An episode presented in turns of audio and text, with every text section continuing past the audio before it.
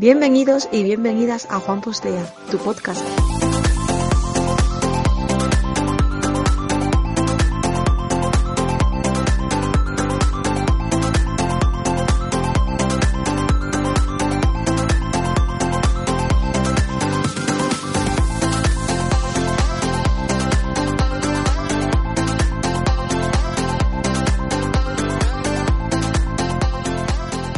Hola chicos y chicas, aquí estamos de nuevo.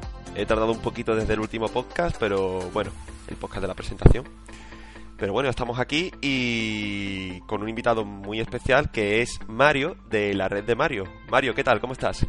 Pues muy bien, ¿qué pasa, gente? ¿Cómo estáis? Yo creo que estoy bien y espero que también estéis vosotros bastante bien. Eso es.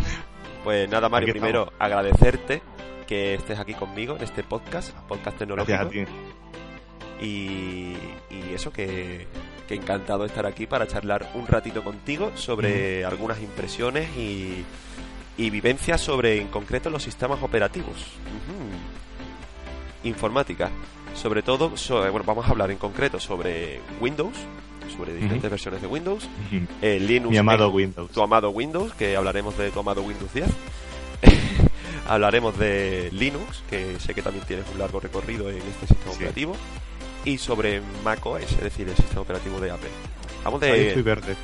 Bueno, eh, simplemente comentaremos lo que nos parece Sí, y vivencias y, y tal. Así que, bueno, vamos a comenzar por Windows. Eh, Mario, ¿cuál mi fue amado tu amado Windows? ¿Cuál fue el primer Windows que usaste?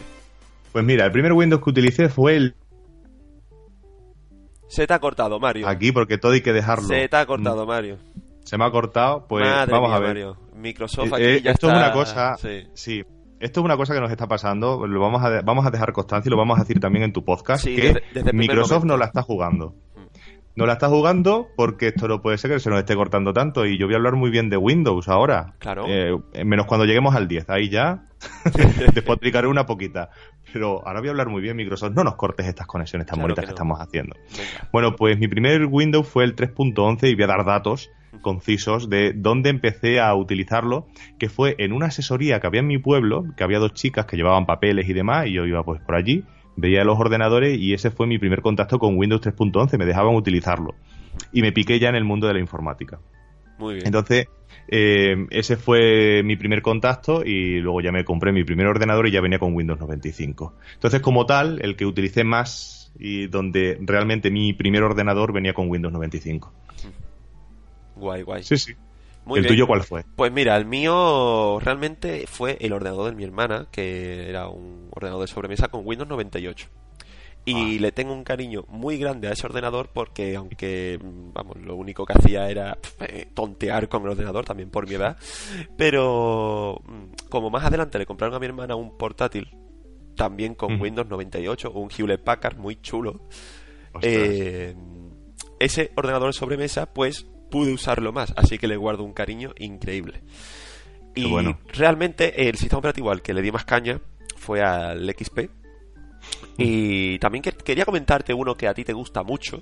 Sí, sí, sí. Cuenta, cuenta. Eh, uno anterior a Windows XP, que es un poco polémico porque realmente tampoco es que haya sido un... Por favor, no. No me puedes hacer esto, Juan. Venga, suéltalo. Windows Millennium. Venga. ¿qué Me dices? encanta.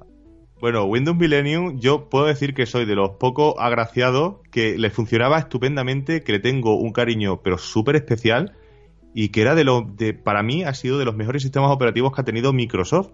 Ah, eh. De la gama de, de Windows 98, 95 y tal, ¿no? Antes de que sal- saltaran al núcleo NT. Porque, bueno, eh, sí que creo que fue el primer NT, un núcleo NT fue el 2000 y después ya saltaron al XP. Y desde el XP todo hacia adelante es el núcleo bueno. Eh, digamos que de Windows Millennium 98, 95 era, llevaban el núcleo un poco chufletero. Pero oye, dentro de la chufluretez, el Windows Millennium eh, a mí me funcionó muy bien en mi Pentium Celeron de, de, de- de antaño y le tengo le guardo un cariño especial. Pues fíjate, yo creo que con esto que acabas de decir, Microsoft nos va a respetar el podcast. Yo creo que no nos va a interrumpir ya Microsoft en ningún momento con lo que acabas de decir. Pues ahora mismo te acaba de cortar a ti y yo me he callado. Oh, madre que- mía. y me he callado, dicho, a ver, a ver qué dice Juan. Y, y pasó el tagón este y digo, pues vaya. ¿Sabes- sab- lo- ¿Sabes qué estaba diciendo? ¿Sabes qué estaba diciendo? Estaba diciendo que, Sí. que gracias a lo que has dicho, Microsoft no nos va a cortar. Sí, sí, es que justamente te pilla la última frase. Te pilla esa última frase y al final, pues nada, nuestro gozo en un pozo. Vaya. Pero bueno, Windows Millennium sí que le, le- le guardo ese cariño especial. También utilicé el Windows 2000 después del Millennium y sí que ya se notaba ahí la estabilidad, pero se me quedaba el ordenador pequeñito. Entonces tú como, como sistema operativo Windows Ya me tuve que comprar un, un ordenador nuevo y ya tiré, pues creo que fue ya con XP. Sí, ya le puse XP. entonces dejamos como tu favorito a Millennium. Eh, a ver, a ver, es que mi favorito, si, si con, de todo el recorrido que llevo con Windows, eh, me quedaría con el 7 Ajá. como favorito. De todos los Windows que me quedo con 7, sin dudarlo. Sí, yo igual. ¿eh? Sí, Windows 7, me Sí. quedo. Pero sí que es cierto que cuando empecé, de los primeros Windows que utilicé, de lo que había, antes de cambiar de ordenador por primera vez, Millennium. Sin duda alguna, Millennium. Sí, yo creo que Windows 7 fue un golpe en la mesa por parte de Microsoft. Sí. Sí, sí. Y es que además eh, era lo que le faltaba a XP. Date cuenta de que me- eh, cuando sacaron la siguiente versión a XP fue Windows Vista. Sí. Y Windows Vista fue un sistema operativo de chichinabo. Y todo hay que decirlo. Porque eso re- requería un montón de, de- de- Bueno, vamos, voy a redundar. De requisitos de ordenador. Y no funcionaba muy allá. Y lo que le pasó a 7 es que fue lo que Vista no llegó a ser. Entonces, era el, el salto natural de, de XP a la siguiente versión era el 7. Windows Vista, buf, buf, Mm, fatal. Y además que funcionaba mal. Funcionaba muy mal. Yo lo tuve instalado y era horrible. Sí. Era horrible, iba lento. Y Windows 7 fue un, un golpe de aire fresco. Sí. Y realmente lo que has dicho de... Me ha gustado lo que has dicho de... mm, El sistema operativo que debió haber sido Windows 7. Ujú, Sí, sí. Eso, ¿tú crees que ha pasado también lo mismo con Windows 8? Que Windows 10 es el sistema que debería haber Eh. sido eh, el siguiente a Windows 7. En cuanto a usabilidad, sí. En cuanto a estabilidad y rendimiento, no. Eh, creo que han mantenido la línea.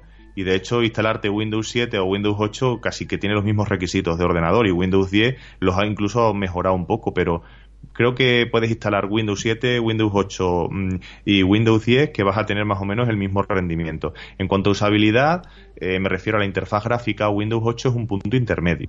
Sí. Eh, lo que intentaron, lo que intentó hacer Micros- Microsoft fue aunar las interfaces táctiles con el escritorio clásico y la verdad es que la idea es genial, pero no cuajo. No puede ser que en una pantalla de 24 pulgadas, que es lo que me pasa a mí, bueno, me pasaba porque le puse remedio, te apareciera una interfaz táctil. Claro. eh, a- unos pedazos de iconos ahí enormes y eso se manejara con un ratón. No, eso está muy bien para dispositivos táctiles.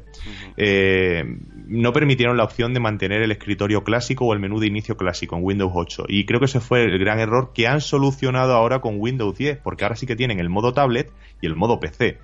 Ahí está. Eso es lo que debieron haber hecho desde un principio en Windows 8. Sí, Pero bueno, señor. con algunos habría que experimentar y le toca a Windows 8 y ahora lo han solucionado con 10. Así que bueno.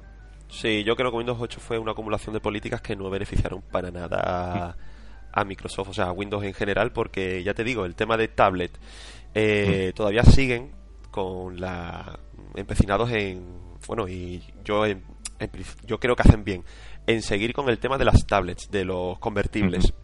Yo creo que es positivo, no para todos los equipos, pero creo que sigue siendo positivo y creo que está bien que intenten aunar el tema tablet y el tema ordenador, Sí. tanto de sobremesa o portátil. Y con Windows 10 creo que eso lo están haciendo muy posible. Están convirtiendo realmente lo que es lo que era una tablet con sus limitaciones y un PC con sus limitaciones, están haciendo que juntos pues ganen muchísimo más.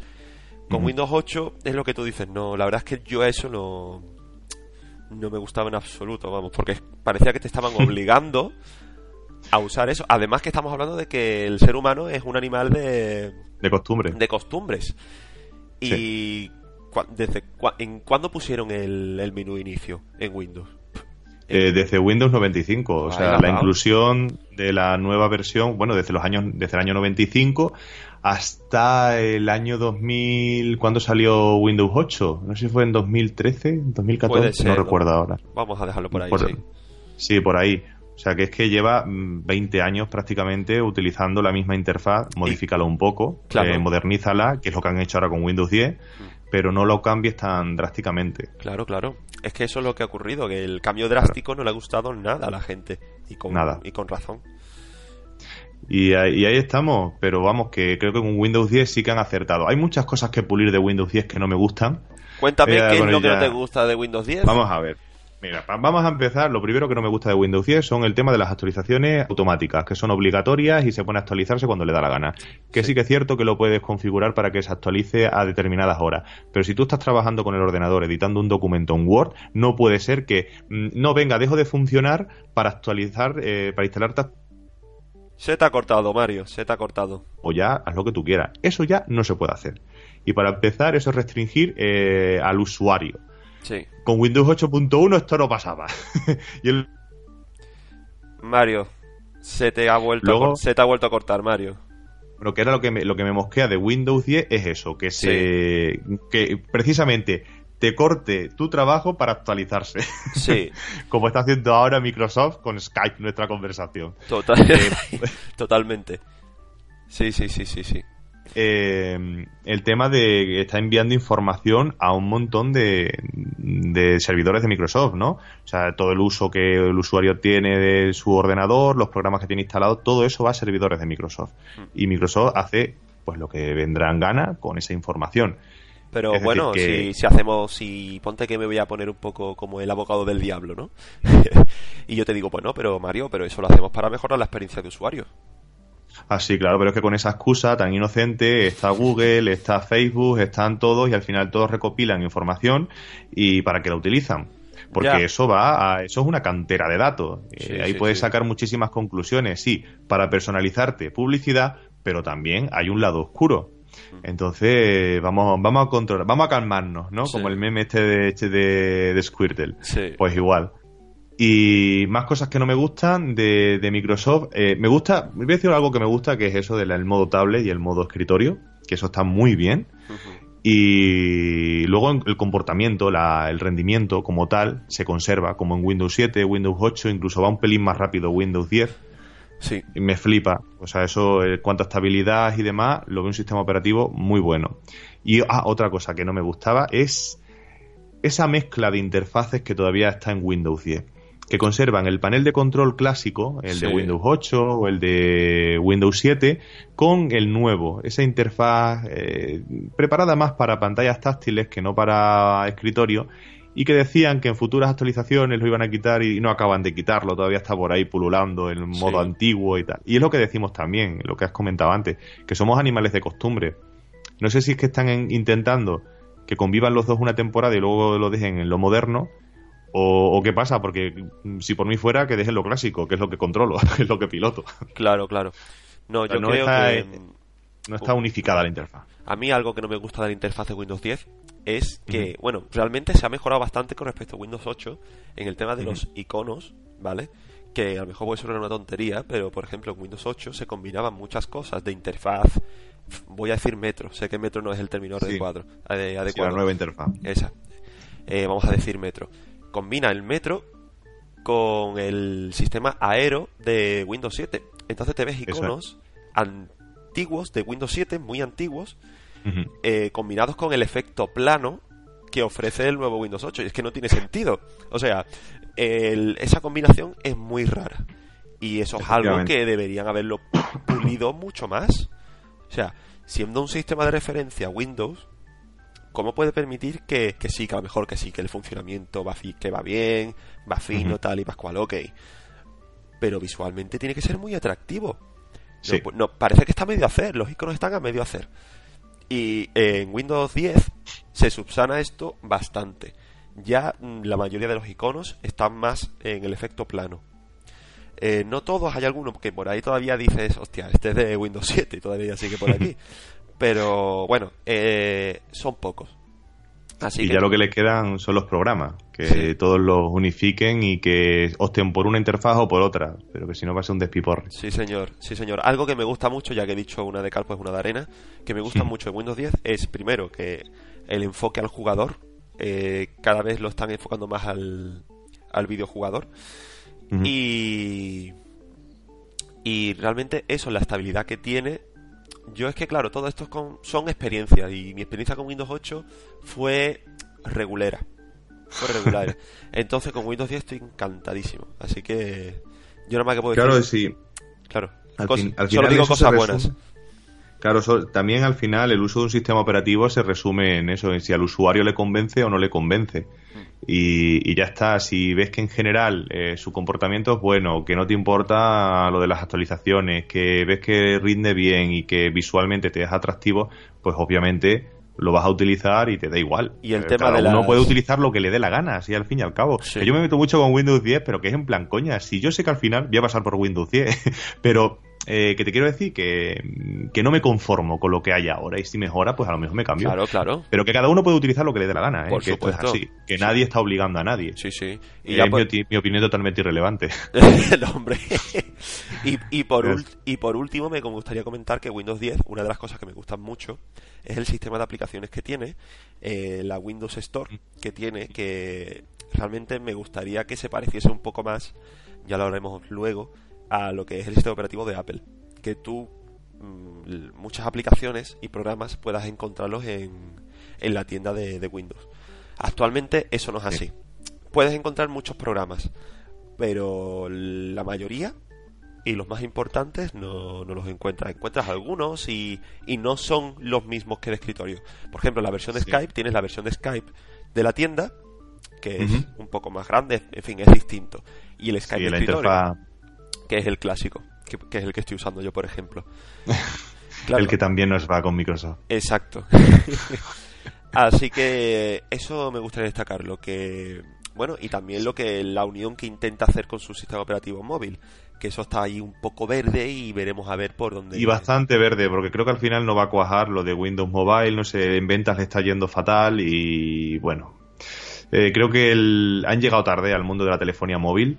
Sí. Eh, encima con un sistema operativo propio y mira que han habilitado muy buenas herramientas ¿eh? para desarrollo de aplicaciones y demás pero no han llegado a cuajar ya cuando han querido llegar iOS y Android le tenían el terreno comido y bueno Sí. se hizo un pequeño hueco al principio pero creo que Sí. y, y conozco a gente que habla maravillas ¿eh? de Windows Mobile ¿eh? o sea, no lo utilizaba pero comentan maravillas Sí, yo he Pero, usado. Windows Phone eh, 8, 8.1 Ujú. quizás he usado, sí. Y la verdad es que estupendo, que el problema, que aplicaciones las justas. Eh, sí ahí está.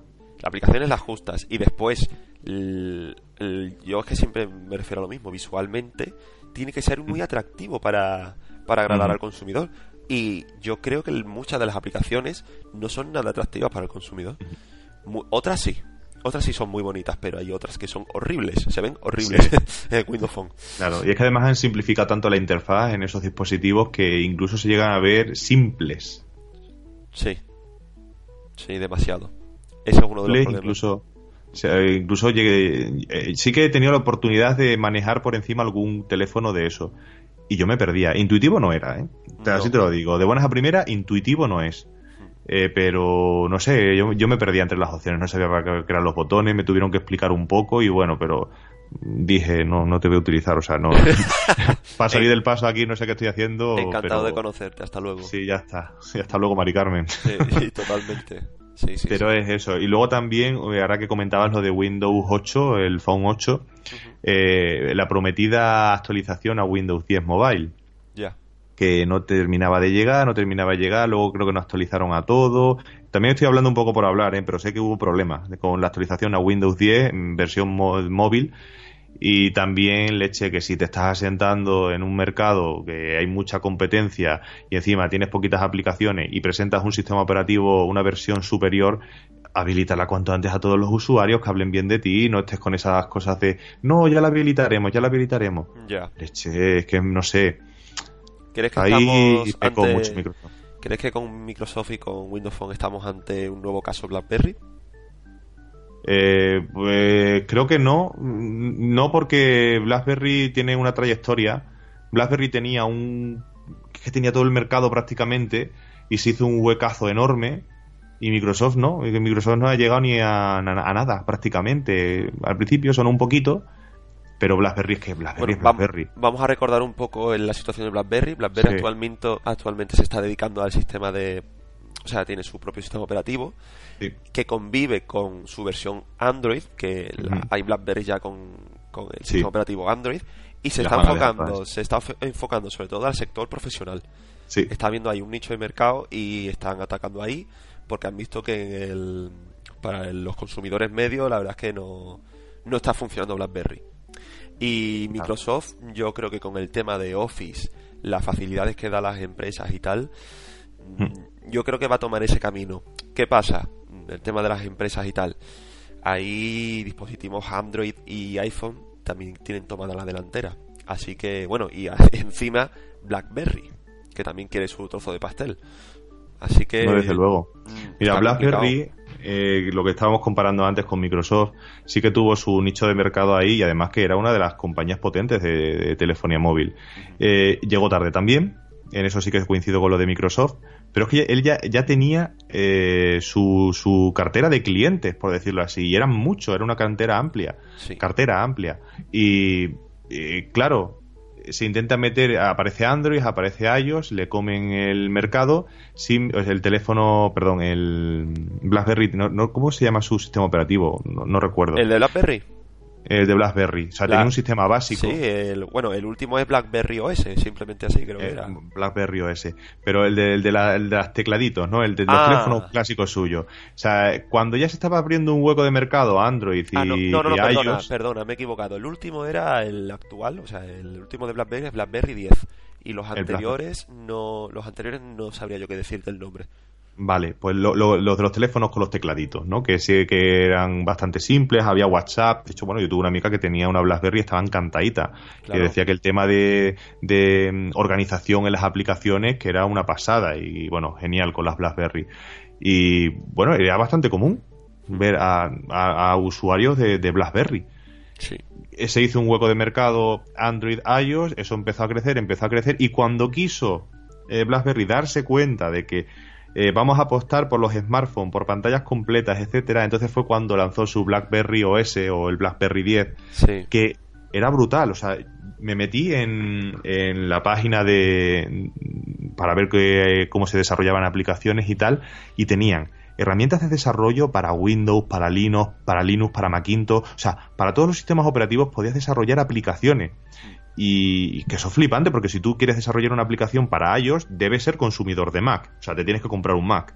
que quieres desarrollar aplicaciones para Windows, debes utilizar Windows. Sí que vamos a, voy a obviar aquellos entornos de desarrollo eh, que bueno pues que, juntan todo y que con un solo entorno de desarrollo puedes puedes crear aplicaciones para todos no yo me voy a referir a, a, lo nativo a lo que te ofrece el fabricante y sin embargo BlackBerry y Android eran los dos sistemas operativos que ofrecían las herramientas de desarrollo para todas las plataformas eh, mayoritarias, Linux, Mac y Windows. Y yo pensaba, sinceramente, pensaba, digo, ostras, es que esto es una baza para BlackBerry, es que van a, van a empezar a, desarrollar aplicaciones, se lo tienen puesto todo súper fácil y lo veía, digo, esto, esto va a cuajar, ¿eh? Esto cuaja. Y al final, pues nada, yo es que tengo el, la bola de cristal, la tengo estropeada, eso no sabe. Ya, bueno. Entonces, entonces nada, no, no, no atiné, pero sí que pusieron muchísimas facilidades. Y es una pena porque tenía una pintaza el sistema operativo de BlackBerry. Sí, la verdad es que BlackBerry 10, mm, yo eh. te lo estuve comentando antes que yo quise subirme al carro de BlackBerry, pero ya era demasiado tarde y no me atreví. No me atreví porque el barco se estaba hundiendo. Digo, sí, claro. ya ha llegado tarde, ya no me meto en este barco. Pero te lo voy a volver a cantar. Ahora es tarde, señora. pues, sí. Totalmente. Y ya te digo, Windows 10 tenía Windows 10. Eh, BlackBerry 10. BlackBerry 10 tiene una pinta increíble. Bueno, y la sigue teniendo, Sí, sí, y es que lo que pasa que hoy ya, pues nada, no pueden hacerse un hueco porque Android ha absorbido todo y iOS por su parte también. Claro. Ahora la, competencia está en esos dos sistemas operativos. Muy innovador, muy innovador y muy revolucionario tienes que ser para presentar un nuevo sistema operativo y que cuaje. Mm. Porque está, es que encima, es que todo está desarrollado para para Android y para iOS. Y la baza fuerte que tiene ahora Microsoft no es su sistema operativo. Si cambiamos ahora de tercio, volvemos otra vez a Microsoft, sino lo que comentabas antes, sus aplicaciones de Word o el Office. El Office para dispositivos móviles es su fuerte. Y ofrecer eh, un, un, ¿cómo se dice? un servicio de suscripción mensual, por ejemplo, para poder utilizar todas las funciones, tener todo eh, sincronizado. Office, Office 365. Ahí está eso, tenerlo todo centralizado pues para dispositivos Android, para eh, su sistema de escritorio y tal. Creo que en cuanto a escritorio, Windows va a seguir siendo la norma. Eso sí, siempre, porque es que Windows lleva toda la vida y aquí quien llega antes es el que triunfa. Eso es así. Y el que innova y para el que hay un montón de, de aplicaciones y hay un montón de facilidades. Y bueno, precisamente por eso creo que Linux no, no triunfa, porque las aplicaciones que hay para Linux pues no, no le hacen competencia en cierto sentido a las de Microsoft. Ya que Pero lo bueno, es comentas, ya que lo comentas, vamos a pasar al tema de Linux. Pasamos de Windows a Linux. Pues la conclusión es esa, ¿no? Que Sí. está la cosa ahí, todo está gobernado por iOS y por Android. Sí. y que Microsoft seguramente se tenga que centrar en, en- en aplicaciones más que en su sistema operativo, tal y Sí. como están las cosas. Que Yo creo que, que el sistema operativo de sobremesa de Windows 10 mm, yo creo que va viento en popa y que Sí. en el sector de los móviles que regular. lo dejen un poquito de lado Sí, yo creo que sí. en Yo cuanto a sistema operativo. Sí, y es más, lo están haciendo porque están ofreciendo muchísimas facilidades a la competencia para, o sea, trasladando sus propias aplicaciones a otros dispositivos. Mm, Tanto Office, vamos, en Claro, lo, Ya lo te que te comentaba. claro, Office se ve en el se usa en los iPad de una forma increíble. Increíble, eso gracias a la colab- colaboración de Microsoft con, con Apple. con Apple y además en la- lo, presentaron en las presentaciones estas típicas Sí. de Apple. Cuando presentaron el iPad Pro creo que fue está, hicieron una, demostración de Office y invitaron a gente de, de Microsoft y ahí estuvieron que parece que es como la competencia pero tienen que colaborar por el bien de uno y por el bien de otro porque hay el quien tiene la pasta de la ofimática es Microsoft. Sí, y, bueno eso no se lo quita nadie pero es que nadie prácticamente. Sí. Office es Office. Totalmente. y es el, el rey de la ofimática. Sí. Bueno, pasamos a Windows, a Windows, a, a Linux. a Linux A Linux. Bueno, para empezar, ¿cómo empezaste con Linux, Mario? Un breve resumen. Pues de- mira, con ese primer ordenador que tuve, ese Pentium Celeron, eh, llegó a mis manos un Mandrake 8.0, o no recuerdo si es 8.0 o 8.2, de una revista, y ahí empezó mi incursión en el mundo de, de Linux. Sí que buscaba de vez en cuando, no sé cómo di con que había un sistema operativo y tal, y me picó la curiosidad. Y el primero que llegó a mis manos fue ese Mandrake. Después tuve un SUSE 7.0 y ya poco a poco fui buscándome las mañas para, para conseguir distribuciones de Linux. Sí. Y, pero vamos, que mi primer contacto fue con ese Mandrake, que además tuve, tuve muy buenas experiencias. Sí, estaba bien. Era diferente, era otro sistema operativo, era libre, no sé, el concepto como tal de que no tenías que pagar, que... No sé, estaba bien, me gustó. Sí. Pues sí, yo le, ya te comento que el, el- yo con Linux empecé hace un par de años eh, aproximadamente y, y mi primera experiencia fue con Ubuntu y también estuve tonteando con, eh, a ver si me acuerdo, eh, Elementary OS. Ay, tonto con el Elementary. ¡Oh, qué, bonito, eh! Es súper bonito. Sí, sí. Es Sí, además la baza de Elementary es que es un Ubuntu. Sí. Bonito. Tú lo has dicho, tú lo has dicho. Muy chulo. Y fue un vicio puro eh, Linux, porque fue engancha.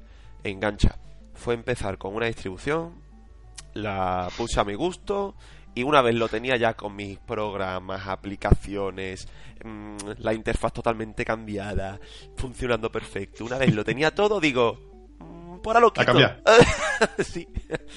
Oye, pero que es un comportamiento, pero que es muy común en los usuarios de Linux, ¿eh? sí, sí, sí, Ah. sí. Es como, voy a tener un sistema operativo, vale, ya lo tengo todo a mi gusto, a mi manera, ahora ya no, ahora lo voy a quitar y voy a poner otro. Y es Sí, como, pero a- vamos a ver que tienes el ordenador para utilizarlo. Sí, sí, sí, no sí. para estar cambiando cada dos por tres.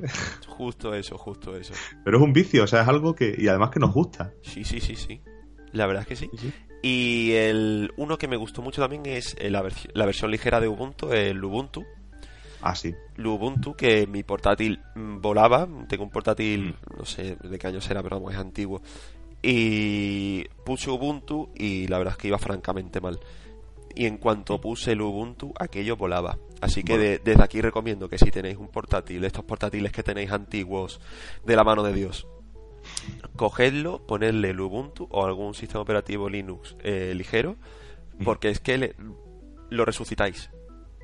Eh, y ahí es donde me gustaría destacar también el- una de las ventajas de Linux y en, en contraposición a otros sistemas operativos. Y es que conforme, por ejemplo, en el caso de Microsoft, cuando saca una nueva versión de Windows, ese Windows tiene una serie de requisitos que tienes que cumplir y ya está. En el caso de Windows 10 debes tener un ordenador potente. Si te vas a un ordenador de 8 años, a lo mejor no te funciona tan bien. O de 10 años. Y ahí es donde entra Linux, que puedes resucitar un ordenador y bueno, para navegar por internet, para ver vídeos, para hacer cosas básicas, te sirve y te vale y, no tienes que invertir a lo mejor en otro equipo si solamente quieres hacer ese tipo de cosas. O sea, que es que la reutilización y el reciclaje de ese equipo es posible gracias a Linux, ya Microsoft ya nada. Hmm. Es más, cuando, cuando Windows XP murió, cuando dejaron de actualizarlo y de eh, darle servicio, eh, los anuncios que ponía Microsoft era pon Windows 10 en tu ordenador antiguo y, y la gente pues decía, pero bueno, ¿cómo voy a poner Windows 10 en este equipo si va a explotar, va a echar fuego el ordenador? Y ahí es donde entra Linux. Ahí Linux también, en muchas páginas web hicieron mucha campaña para que si tienes un ordenador con Windows XP, que saltes a Linux. Efectivamente, y es que era lo que tocaba para muchos de los equipos. Hay un montón de distribuciones. No sé si quizás que alguien nos esté escuchando eh, esté diciendo, pero ¿qué eso de Linux? ¿Qué estáis hablando? y tal. Podemos hacer una pequeña aclaración, si te parece, de, qué es Linux.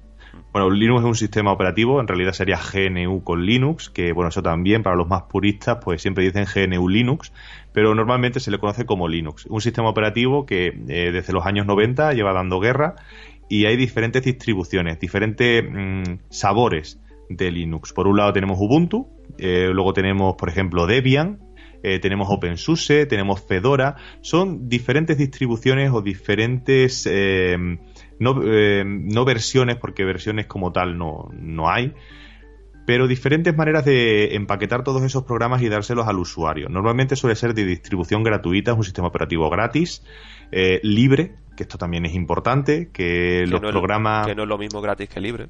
No es lo mismo, aunque sí que se consigue de, se, consigue de manera libre, eh, la, licencia de ese programa es eh, una serie de usuarios que lo hacen, pues...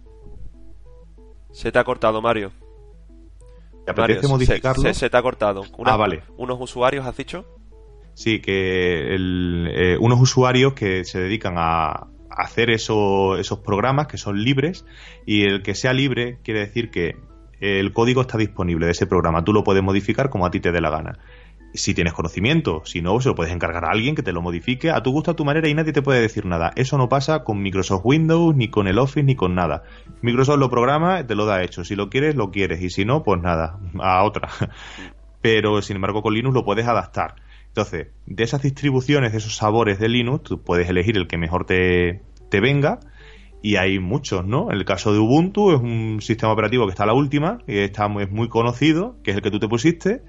Y luego está el Ubuntu, que es una versión más ligerita, tiene un escritorio más ligero y para ordenadores antiguos, pues funciona estupendamente. A lo mejor lo que Ubuntu te requiere, tu ordenador no da de sí, pero el Ubuntu pues lo mueve perfectamente y resucita a ese ordenador.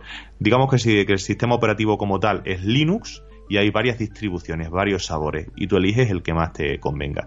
Diferencia, eh, pues por poner alguna, Ubuntu eh, está muy enfocado a Internet, está muy bien preparado para el usuario común, para instalar programas fácilmente y a lo mejor otros pues no tanto, pero están centrados más en seguridad, o sea que puedes elegir lo que tú quieras. En el momento que te metas en Linux es cuestión de investigar.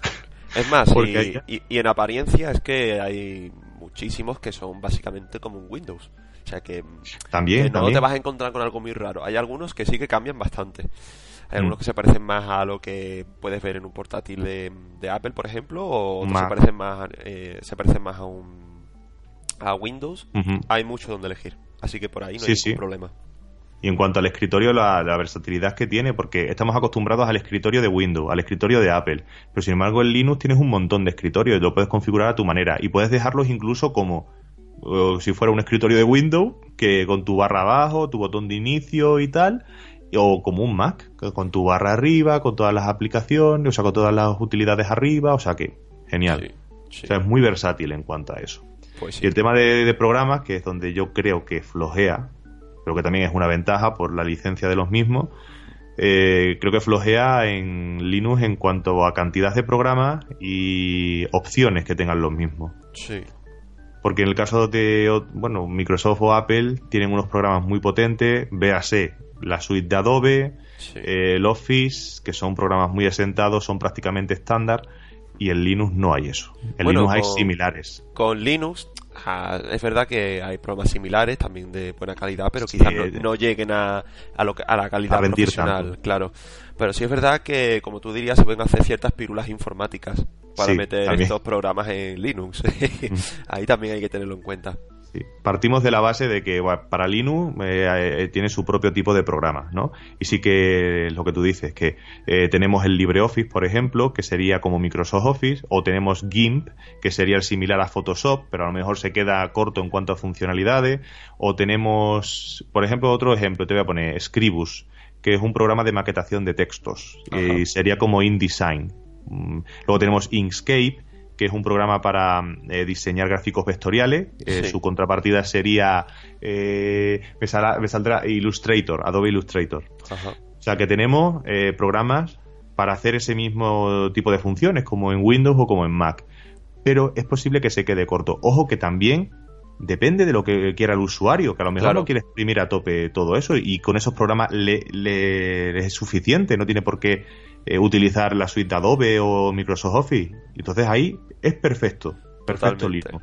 Te da igual tener Windows, tener Linux, que le vas a sacar todo el partido que tú quieras. Ahora, si eres un profesional del diseño gráfico, se te va a quedar corto, a no ser que te des de bruce mm, contra ellos, que contra esos programas, pero te va a costar, te va a costar. En el sector de la profesionalidad, ahí Windows y Mac imperan y sus programas. Claro. Y espérate, porque me he arrancado a hablar y te iba a destacar otra cosa. Ah, lo de las aplicaciones. Que al, ser tan, tan escasa, sí que es cierto que hay otros programas que te permiten ejecutar lo que tú ibas diciendo.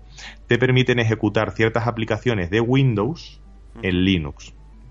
Hay un programita que se llama Wine, que es Wine is not an emulator. Oh my god. Ahora me pongo de un finolis. Que no es un emulador. Lo que hace ese programa es que puedes ejecutar programas de Windows en, Linux. Lo que pasa que como Linux es un sistema operativo cerrado, no sabemos muy bien su código, hay cosas que se hacen a ojo y a lo mejor no funcionan al 100% esos programas porque no conocemos el código. Pero sí que hay muchos programas de Windows que se ejecutan bastante bien en Linux. Entonces, bueno, que por ahí también hay muchos juegos. Los juegos que hay para Windows, a lo mejor no lo hay en Linux, pero lo puedes ejecutar si. Eso también hay que destacarlo, el tema de lo, por ejemplo, de videojuegos. Es verdad que Steam, la plataforma por excelencia de videojuegos de ordenador, en Windows sobre todo, eh, está dando un soporte muy bueno a Linux, a todas las distribuciones en general. Y eso es de agradecer, que muchísimos juegos de Steam puedes jugarlo perfectamente, bueno, sus más y sus menos, en cualquier distribución Linux. Y eso, pues la verdad es que hay que destacarlo también. Efectivamente. Y luego también, eh, por otro lado, si hay algún juego de Windows que no, no se te ejecuta bien, o sea, no hay una versión nativa para Linux, bueno, pues puedes intentar con ese programa que comentábamos antes, con Wine, que a lo mejor se ejecuta. Pues Entonces, hay, puedes, puedes hacer ese tipo de pirulas, ¿no? Sí, sí, sí. ese tipo de, de ingenios de la pues tecnología. Bueno, y para concluir con Linux, el... ¿qué distribución es la que tú dices, mira, esta distribución me encanta y si me tuviese que quedar con una, me quedaría con esta? Pues te diría Subuntu. Subuntu. Subuntu o Linux Mint con XFC. Pero bueno, Linux Mint no me genera tantas confianzas. Quizá me quedaría con Subuntu. Y te voy a decir por qué. Venga. Primero, porque es un Ubuntu. Para Ubuntu actualmente están hechos la mayoría de los programas de Linux. Si hay un programa nuevo que ha salido en Linux que te mejora tal historia de la versión anterior, principalmente va a salir para Ubuntu. Y dentro de Ubuntu tenemos diferentes variedades, ¿no? Está la Ubuntu normal y luego la Subuntu, que la diferencia está en el escritorio. Ese escritorio, escritorio se llama XFCE y es muy similar a Windows 7, al escritorio de Windows 7. Y por eso te digo que me quedo con esa distribución, porque te ofrece la potencia de Ubuntu con todos los programas que hay disponibles con el plus del escritorio de Windows 7. Que a mí, por ejemplo, el que incorpora allí... Eh, se te ha cortado, Mario. Mario, se, ha cortado ah, ahí en los últimos tres segundos. Vale, que el, escritorio que incorpora Ubuntu por defecto es eh, Unity, que es muy similar a Mac. Y a mí, pues no me. No, o sea, no, no, me gusta. O sea, no voy a decir, bueno, no, no, no, no me gusta. Y no me gusta y no me siento cómodo utilizándolo. Entonces sí que me siento cómodo utilizando XFCE, que es Ubuntu. El escritorio es muy similar a Windows 7, y lo puedes personalizar y dejarlo exactamente igual que Windows 7. Y yo ahí me siento cómodo. Y qué mejor que estar utilizando un sistema operativo con el que te sientas cómodo. Y XFC, o sea, Ubuntu con XFC, pues lo cumple. Y por eso te digo que Ubuntu es mi favorita. Ahí, coincidimos porque la verdad es que me gusta también mucho el, el XFC. Me siento muy cómodo. Y también las opciones de personalización son, bueno, como en muchas distribuciones, eh, son enormes. Puedes hacer lo que quieras en un, en un XFC. Yo si me tuviese que quedar con alguna, me quedaría con la que tengo actualmente, que es eh, Ubuntu Mate, que ah, mm. es, como una vuelta al pasado, pero con las mejoras de ahora. Tiene el Genome 2.0 o 2.02, no, no recuerdo ahora mismo cuál era, pero no es el 3. No es el 3, sí. Exacto, no es el 3. Y la verdad es que me va muy bien. Estuve también con Ubuntu un tiempo, pero es, yo lo noté más pesadillo que, que la versión mate. Y eso que se parece mucho. La Ubuntu Mate, la verdad es que me va muy bien. Y eh, yo creo que también es un poco el factor nostalgia de Ubuntu Mate, porque usé hace muchos años, cuando era más pequeño, eh, Ubuntu Mate. Ubuntu Mate no, perdón, en las versiones más antiguas de Ubuntu. Sí, con Genome. Eh, que incorporaba Genome por defecto, el 2.0, bueno, 2.2, la, la, gama 2. La gama 2. Y, versión 2. Y ahora la han vuelto a traer, pero con todas las mejoras de, que existen mm. actualmente en Linux y la verdad es que me va muy, muy, muy bien. Y por ahora no lo cambio. he, estado pasando de una a otra todo el tiempo y una vez me plantaba y al final la que te ha convencido esa, claro. Sí, sí, sí, sí, totalmente. Pues mira, yo te voy a hacer un apunte y voy a abusar de, de, tu podcast. Adelante. Pero esto lo tengo que decir porque si no lo digo, reviento. Venga. Vamos a ver. A mí me pasaba eso, ese sentimiento de nostalgia, tú lo has podido recuperar con Ubuntu Mate. Sin embargo, los que amamos por encima de todas las cosas KDE 3 y cualquier Linuxero que esté escuchando eso, bueno, cualquiera no, los que son de KDE 3 eh, saben, saben de lo que estoy hablando. Hicieron un cambio de versión de ese escritorio a unas nuevas tecnologías, Plasma y no sé qué. Pero es que lo hicieron fatal, porque es que lanzaron el KDE 4, que eso estaba mm, en versión beta y lo dejaron como si fuera estable horrible, funcionaba fatal, bueno, un, desastre. Y no se ha vuelto a recuperar la funcionalidad de KDE 3, un escritorio muy, muy, muy parecido a Windows 7 y que era perfecto. Hicieron ese cambio de versión, lo pusieron todo como muy plasticoso, como muy. quisieron ser tan moderno que, que, empacha a la vista. Y es, eh, te lo juro en serio, empacha a la vista.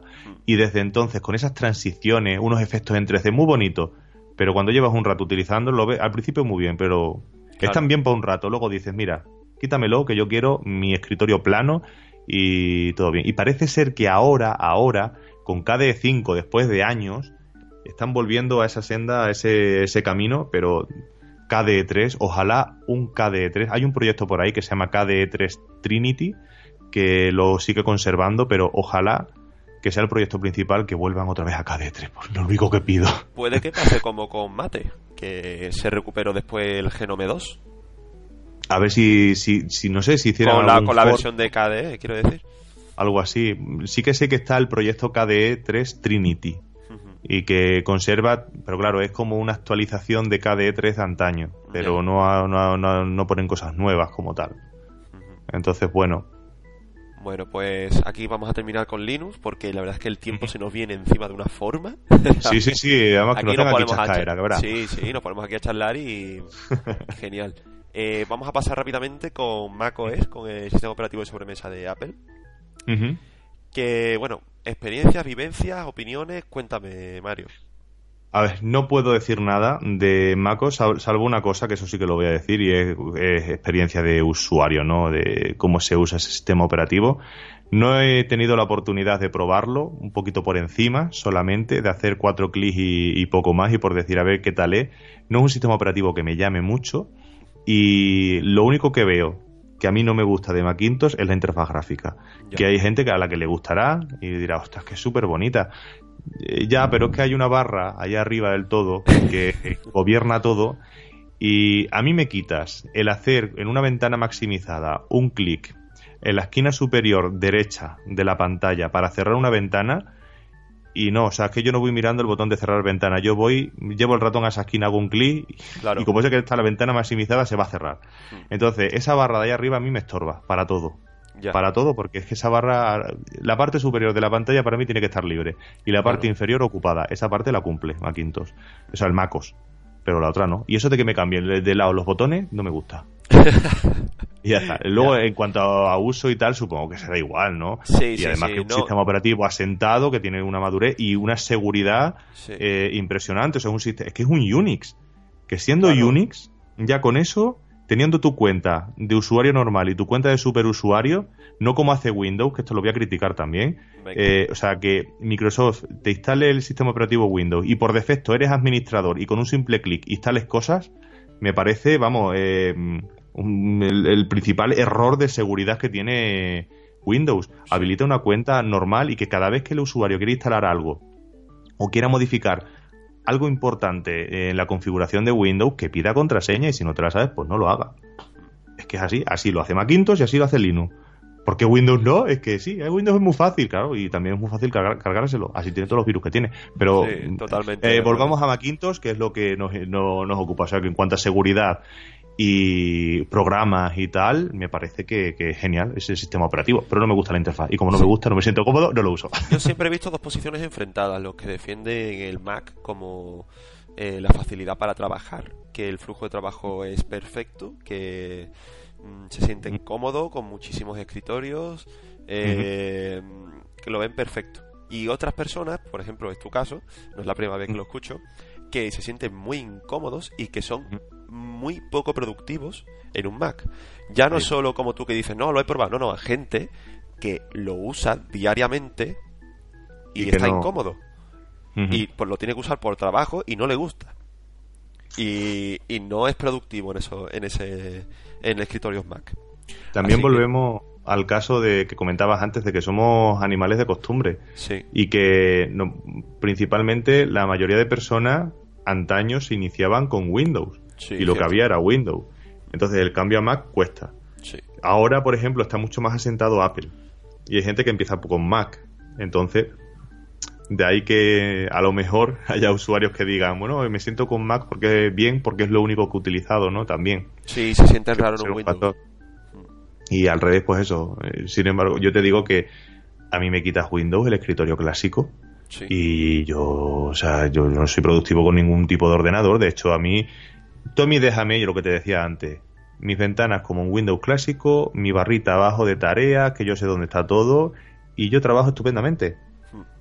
Y es que es así. Y claro, y quien utilice Mac eh, y se haya acostumbrado a Mac, pues también. Claro, claro. Pero claro, ahí está ese nicho de usuarios de que eh, no, es que yo vengo de Windows y ahora me pones un Mac y es muy bonito y lo tengo que utilizar, y, ah, pero me siento perdido o no me acabo de acostumbrar. Sí. Me pones Eso. un Windows y veo la gloria bendita.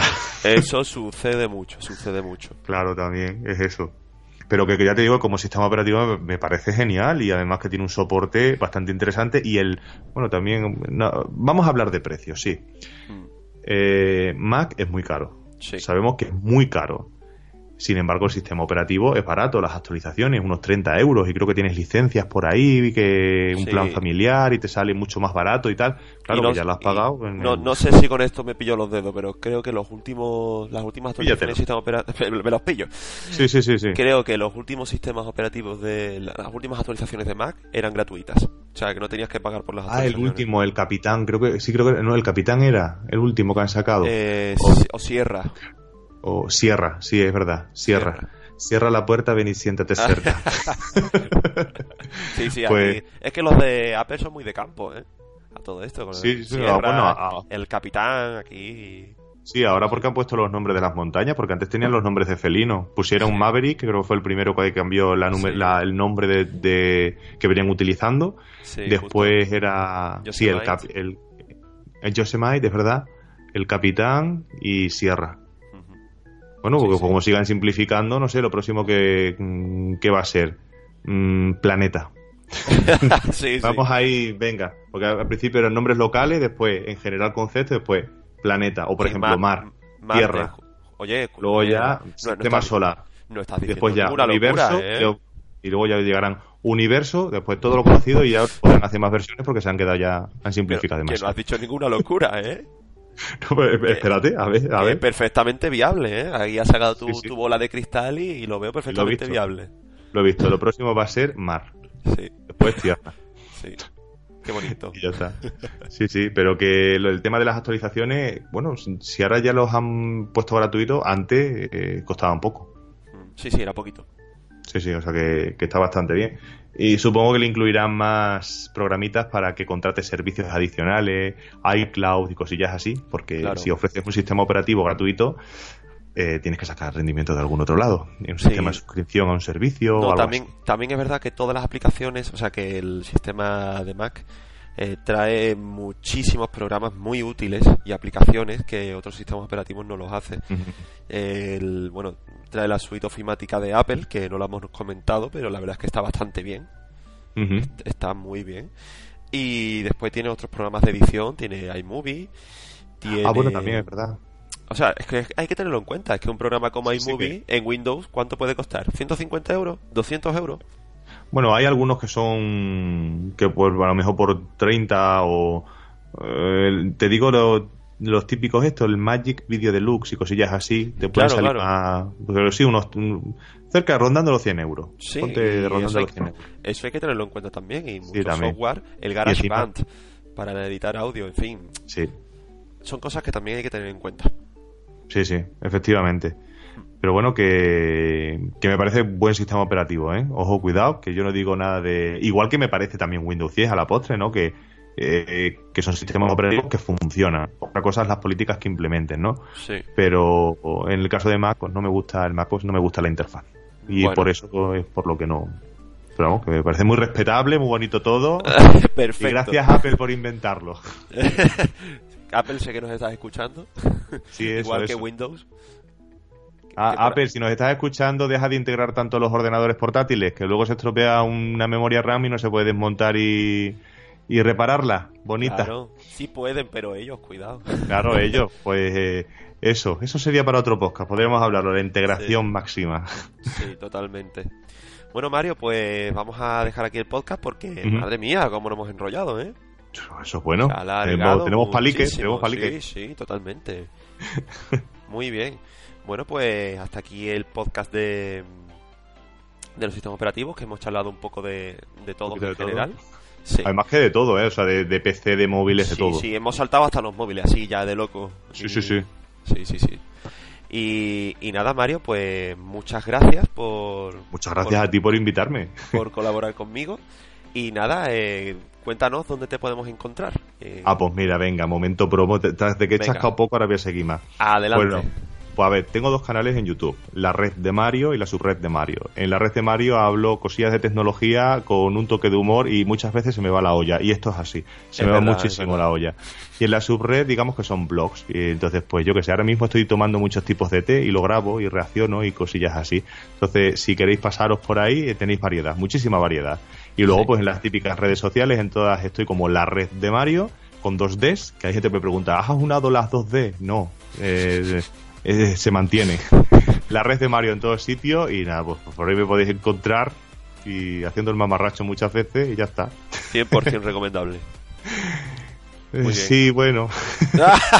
que no sea modesto, Mario. Qué Muy bueno. bien. Pues nada, muchas gracias y bueno, espero verte pronto, escucharte, mejor dicho, espero escucharte pronto. Sí, sí, y colaborar más veces, ¿eh? Sí, que hay que sí, colaborar o más veces. Así que muchas que gracias a ti. Encantado. Pues nada, chicos, nos vemos en el próximo podcast. Os recuerdo que podéis encontrarme en las redes sociales como Juan Carriaz. Y bueno, os iré avisando del próximo podcast eh, por Twitter. Gracias y hasta la próxima. Hasta la próxima. Chao.